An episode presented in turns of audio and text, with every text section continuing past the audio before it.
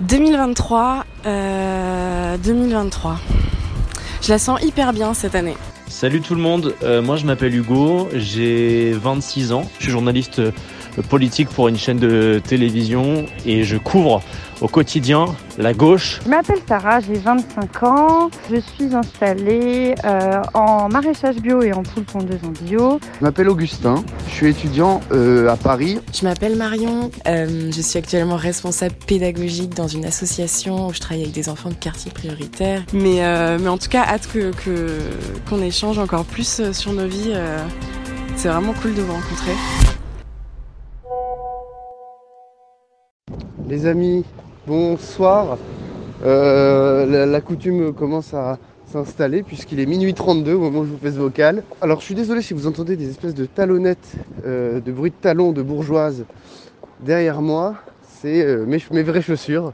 Je suis en train de traverser Paris pour rentrer chez moi parce que je sors de l'avant-première de deux films à vocation un peu écologique. Le premier étant le documentaire de Camille Etienne qui sortira en avril sur la question écologique et de la fonte des glaces. Et le deuxième, c'est l'adaptation de Sur les chemins noirs de Sylvain Tesson avec Jean Dujardin. Cette adaptation est, fabuleuse, enfin c'est un, vrai moment de, poésie. Euh, je vous la fais très très courte, mais en gros, Sylvain Tesson, c'est un écrivain voyageur qui, depuis 25 ans, raconte euh, ses voyages euh, dans des livres, qui a traversé le monde. Et en 2014, il a fait une très très grosse chute euh, qui lui a valu du coma, de l'hôpital. Les médecins lui ont dit qu'il ne pourrait peut-être jamais, jamais remarcher, qui est quand même le, sens de sa vie. Et donc il leur a dit si si je vais remarcher. Et pour faire sa rééducation, il s'est dit j'ai traversé le monde dans tous les sens, mais je n'ai jamais traversé la France. Et donc il, il s'est dit pour me rééduquer, je vais traverser la France à pied par ce qu'on appelle les chemins noirs, les tout petits chemins euh, qui ne sont pas affichés sur la carte et qu'on peut prendre à pied, qu'on retrouve notamment sur des cartes militaires très précises. Et donc il a, il a traversé la France comme ça du sud-est jusqu'à la pointe de la Hague, dans le Cotentin, euh, qui est par ailleurs là où j'ai grandi, en passant par la diagonale du vide, tous ces petits villages oubliés de la France. Bon bref, voilà, c'est ce récit-là qu'il a adapté en livre et qui est désormais adapté en film, que je vous invite à aller voir. On se reparle cette semaine, mais je voulais vous faire ce petit message. Salut tout le monde, j'espère que ça va. Je voulais vous dire merci pour euh, vos petits mots doux de la semaine dernière. Ça m'a fait du bien et c'est trop cool d'avoir des petits mots de, personnes qu'on ne connaissait même pas avant euh, janvier 2023. Euh, sachez que je vais bien mieux, je pense que ça s'entend à ma voix. Merci Augustin, moi ça m'a grave donné envie aussi de voir le film avec Sylvain Tesson. N'hésite pas à nous faire des petits vocaux comme ça quand, euh, quand t'aimes un film parce que euh, bah, c'est, c'est ton domaine, tu l'expliques bien donc euh, ça donne envie. En tout cas, ravie de savoir que Marion, tu vas mieux. Euh, top. J'espère que voilà, tu as pris du temps pour toi, j'en doute pas. Et, euh, et écoute, ça va d'ailleurs mieux de mon côté. Donc, euh, décidément, euh, nos planètes s'alignent. Le rapport du G qui est sorti cette semaine et on a presque failli ne pas en parler puisqu'on est tellement concentré sur les retraites et, et ce qui se passe autour, les mobilisations, les actions partout en France. Dans les médias, on en a évidemment parlé, c'est une évidence de, mettre en avant ce rapport-là qui est quand même euh, toujours un petit peu effrayant quand on voit que la Terre s'est réchauffée de 1,1 degré depuis euh, 1900. Euh, en effet, c'est très alarmant. Alors, si j'ai bien compris, euh, c'est une affaire. C'est la, la- ça insiste beaucoup sur la question des 1,5 degrés euh, supplémentaires, parce que ces fameux 1,5 degrés de dépassement seraient apparemment irréversibles et auraient des conséquences de catastrophes naturelles, de disparition des villes. Bon, donc c'est évidemment effrayant. Euh, je trouve très abstrait parce que c'est quand même des, des- explications de scientifiques, euh, d'experts. Et donc pour le citoyen euh, qui doit apparemment adapter son comportement, je trouve ça très compliqué. Je, pense d'ailleurs que c'est un des principaux problèmes de l'écologie, c'est que c'est très compliqué à concevoir à échelle humaine. On ne sait pas trop comment adapter notre comportement. Bon, moi, je suis pas très très dépensier sur le plan écologique parce que bah, je suis étudiant, je vis dans 20 mètres carrés, euh, euh, je prends les transports en commun, euh, je mon, radiateur est cassé. Je pense en fait que je suis un peu le moins calé du groupe sur cette question écologique et le plus, euh, je dirais pas dubitatif évidemment, parce qu'il n'y a, aucun climato-scepticisme de ma part, je le vis, je le vois, donc je suis, voilà, je suis au fait de tout ça. Euh, simplement, euh, moi, je parle beaucoup avec euh, des petits chefs d'entreprise, des salariés, etc., pour qui la question principale est quand même de finir le mois et de nourrir leurs enfants. Et donc aussi, j'entends je, tous ces gens pour qui c'est vraiment pas la priorité. Je précise quand même, je vous avais dit que j'avais vu le documentaire de Camille Etienne en avant-première, que du coup je ne vais pas spoiler parce qu'il n'est pas encore sorti. Simplement, il y a un, intervenant qui est intéressant, qui est un neurologue, qui fait une analyse du cerveau humain et des raisons pour lesquelles la, mise en action est compliquée dans le cerveau humain. Mais en gros, ça se passe dans une zone du cerveau qui fait que c'est une mise en action qui est difficile à, à mettre en œuvre. Et donc, une, il y a une vraie explication, et c'est pour ça aussi, je pense qu'il y a des gens qui ne sont pas éco-anxieux. C'est parce qu'ils n'ont pas le. le voilà, c'est cérébral, quoi. Il y a quelque chose qui ne s'active pas. On n'a pas toute l'explication, vu que tu vas pas tout spoiler, mais moi je crois que euh, ce blocage de mise en action par rapport à l'écologie, c'est surtout euh, parce que euh, on l'a toujours mis de côté, on l'a toujours mis à côté de nous, comme un domaine à part entière. Et c'est ça qui est, ça qui est dingue, je trouve. C'est ah toi t'es sensibilisé par l'écologie, ah toi ça te touche. En fait, on prend ça comme un passe-temps, comme un loisir. Moi, ça me, ça me fait doucement rire quand on me demande ça. Donc, je suis toujours très respectueuse et, et je suis là, oui. mais, euh, mais en fait, euh, si on l'avait mise, euh, si on l'avait mise partout depuis toujours, bah, ça aurait complètement changé la donne, quoi. voilà. Donc, tout ça, c'est en fait un sujet à centraliser, à faire converger aussi. J'entends ce que tu dis, Augustin, sur la fin du mois. Et, justement, je crois qu'il faut une justice climatique et sociale et féministe. Et voilà, et, tout est lié en fait. Et je ne dis pas que c'est facile. Euh, Moi-même, je ne suis pas du tout blanche comme neige euh, envers les gestes quotidiens. Et ça fait bien longtemps d'ailleurs que j'ai compris que ça ne suffirait pas. Mais voilà, en tout cas, je pense qu'elle est abordée euh, différemment, qu'il faut éviter de trop la boboiser. Parce que parce que parce que elle peut être accessible moi, j'ai eu la chance de vivre euh, avec une maman euh, qui euh, a commencé à consommer bio dans les années 70, donc c'est relativement plutôt avant-gardiste. Et nous n'avons jamais roulé sur l'or. au contraire, les fins de mois étaient toujours difficiles. On était six enfants. Mais voilà, fin du monde, fin du mois, même combat, je, je dirais. Je rebondis à ce que vous dites sur le sujet de l'écologie. C'est quelque chose qui fait clairement partie euh, de mon quotidien, de notre quotidien, depuis, euh, pour le coup, je pense, euh, 4-5 ans. C'est clairement euh, face à l'enjeu écologique que j'ai décidé de me réorienter vers une formation agricole et agroécologique. Qu'ensuite, on a décidé, nous, de s'installer pour pratiquer l'agroécologie, pour essayer de nourrir le monde avec des, des pratiques plus vertes et de convertir cet énorme agro-système euh, qui est euh, un des leviers majeurs euh, dans la transition pour le coup. Pour nous, ça passe du coup dans la production de légumes, la production d'œufs, la sensibilisation. On fait des interventions dans les écoles, écoles primaires, lycées, aussi dans des entreprises pour essayer de sensibiliser à ça. Ça passe aussi beaucoup par les habitudes euh, alimentaires, je pense. Nous, ça fait plus d'un an qu'on n'a pas mis les pieds dans un supermarché.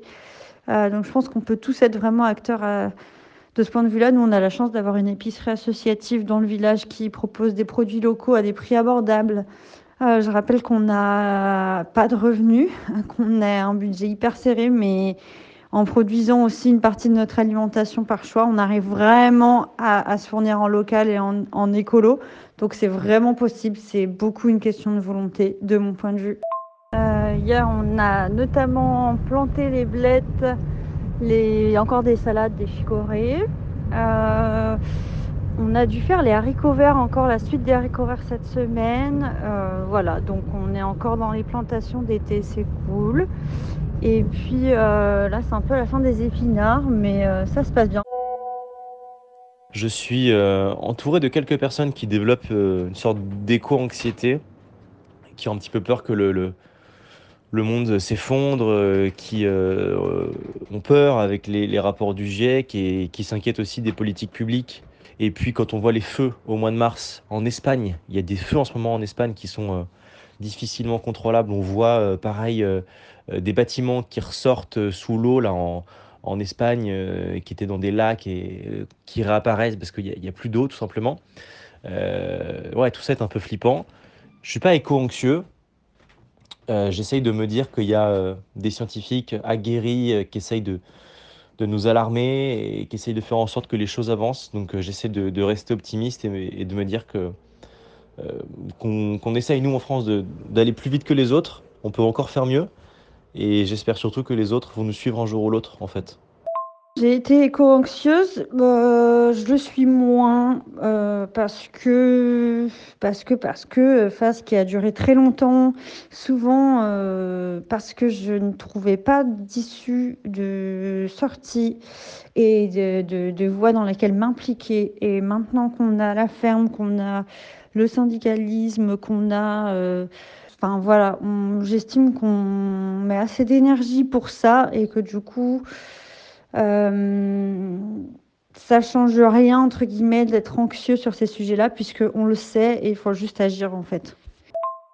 J'avoue que je suis pas éco-anxieux, parce que je suis pas pris d'angoisse soudaine euh, pour la question écologique. Et peut-être que c'est, peut-être que j'ai tort, hein, peut-être que je devrais.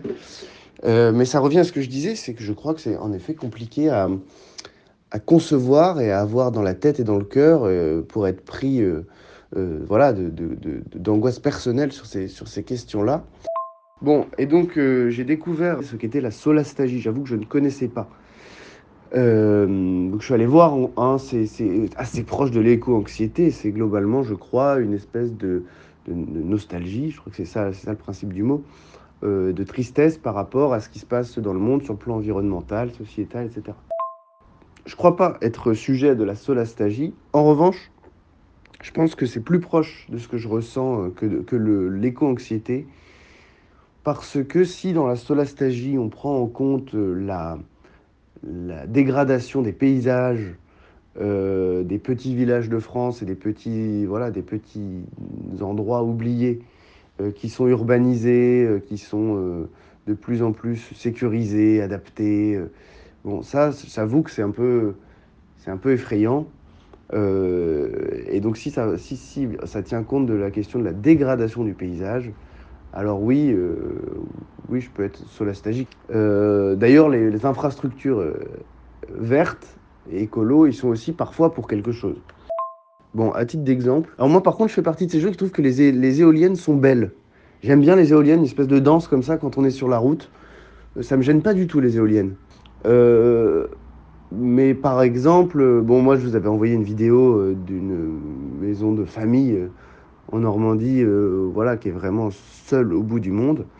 il y a quelques années, Orange est venu installer une antenne 5G, comme si c'était la Tour Eiffel à, cet endroit de Normandie. et là, c'est une vraie dégradation du territoire, quoi. C'est ce genre de choses qui m'embête. Bon, Augustin, moi je suis pas forcément euh, totalement d'accord avec toi. Je trouve pas qu'une éolienne ce soit euh, quelque chose de très esthétique dans le paysage. Maintenant, il faut reconnaître qu'elles sont souvent placées dans des endroits stratégiques, comme dans des champs où il n'y a pas d'habitation, près des routes, euh, parfois trop près des villages. Ça pourrit aussi la vie des gens parce que ça fait beaucoup de bruit une éolienne.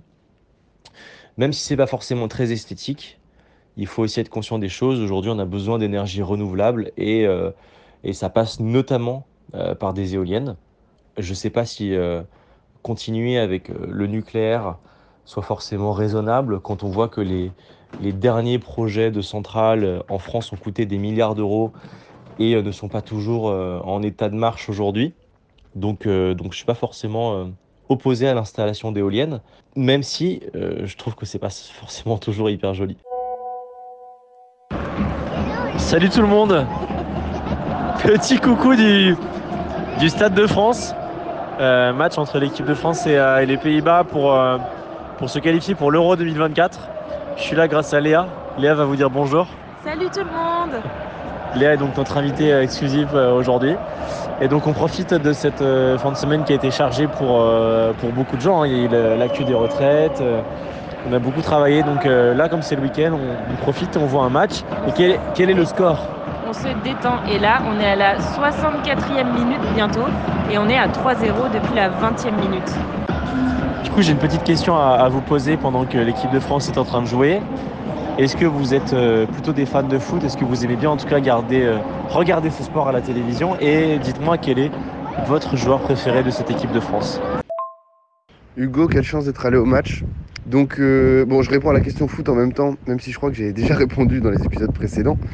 Euh, j'ai beaucoup joué quand j'étais petit, et puis surtout, j'ai toujours, je crois, toujours regardé le foot. Bon, concernant mon joueur préféré, évidemment, quand on supporte l'équipe de France et le PSG, c'est compliqué de dire quelqu'un d'autre qu'Mbappé. Mais euh, le joueur que j'ai le plus aimé voir jouer quand j'étais petit, c'était Zlatan Ibrahimovic au PSG. J'aimais sa manière de jouer, j'aimais ses provocations. Donc ça a été Zlatan pendant, pendant longtemps, ouais. Hugo, t'as eu l'air de kiffer grave ton moment. Euh, je ne savais pas que tu étais fan de foot. Euh, j'avais rangé euh, Augustin dans la catégorie foot, mais pas encore toi. Donc tu le rejoins amplement. de mon côté, il est 6h55 et je dois arrêter de manger dans 3 minutes car c'est le jour numéro 3 du ramadan et je le refais cette année. alors attention, je le fais en même temps que le ramadan, mais à vrai dire, je fais pas vraiment le ramadan puisque je ne suis pas musulmane. Euh, disons que je fais un jeûne solidaire, intermittent et hydrique parce que euh, je bois de l'eau. Euh, donc c'est plus pour la santé qu'autre chose. Et ça permet de le faire en même temps que les copines et les copains. franchement, je ralentis mes activités de ouf. Hein. Je fais pas, je fais pas la meuf. Euh, je manque quand même euh, un petit peu d'énergie, surtout vers 16-17 euh, heures là quand t'as pas mangé depuis dernière voilà il est d'ailleurs je vais manger une dernière bouchée parce qu'il est 54 et il me reste il me reste deux minutes. Et voilà, je voulais manger un dernier truc. j'ai eu le temps de faire une petite chose sur mon tel et hop, le soleil s'est levé. Donc on attendra 19h20 ma petite Marion. Et donc, question foot. Euh, est-ce que, euh, est-ce que, quel est mon rapport au foot finalement? Hugo, euh, écoute, moi j'ai été baignée dans le foot, mais clairement baignée de la tête aux pieds puisque je suis née dans une famille avec cinq grands frères footeux. Je suis la dernière de cinq frères footeux qui adorent le foot, qui adorent en parler, qui ont même été ultra pour certains. Donc autant vous dire que le foot, quelque part, ça me connaît beaucoup. Mais disons que j'ai euh, un petit peu fait euh, une espèce de saturation.